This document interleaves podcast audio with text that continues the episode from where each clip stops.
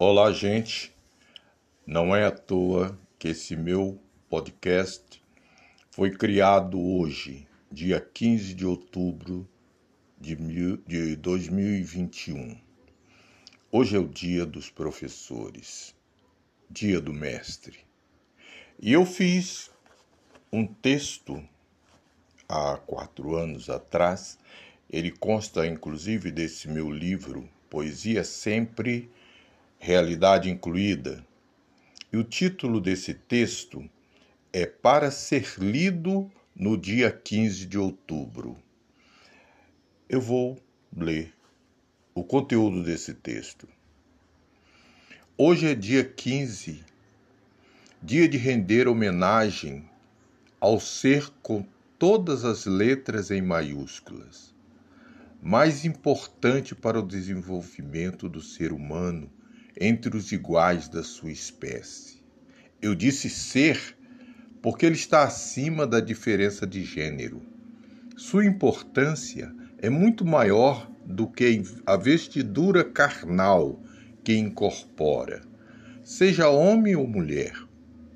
Hoje é dia do ser que ensina dia da professora, do professor, da mestra ou do mestre.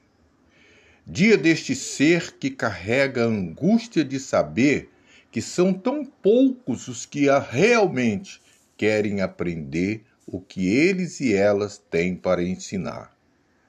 Frente àqueles que só dão o desvalor da desatenção e do pouco caso. Eu não vou me estender por essa trilha de desmotivação, que é uma das fortes razões para não mais se querer exercer tão nobre e essencial profissão, embora eu seja tentado a fazer.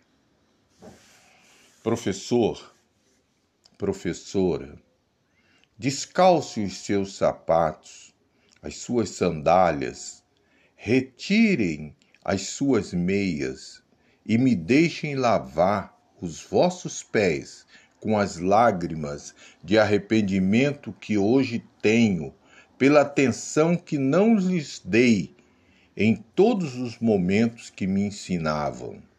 E, por fim, me deixem beijar a sola dos vossos pés, pelo tanto que aprendi naqueles momentos que estive atento e me tornaram o ser humano que hoje eu sou.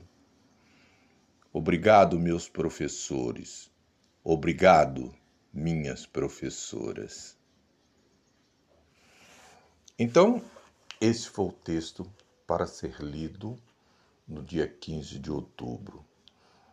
Nesse dia que nasceu esse podcast que vocês ouvem e nesse segundo episódio eu fiz questão de lê-lo, porque é um dia de reflexão para valorização de todas as formas, tanto no reconhecimento quanto no seu salário, que no nosso país é tão baixo. Conta não se paga com reconhecimento apenas do valor que se dá, mas também do valor que se paga, porque é com esse valor que se paga as contas. E professor também tem contas, como todos nós. Obrigado pela atenção de vocês. Até a próxima.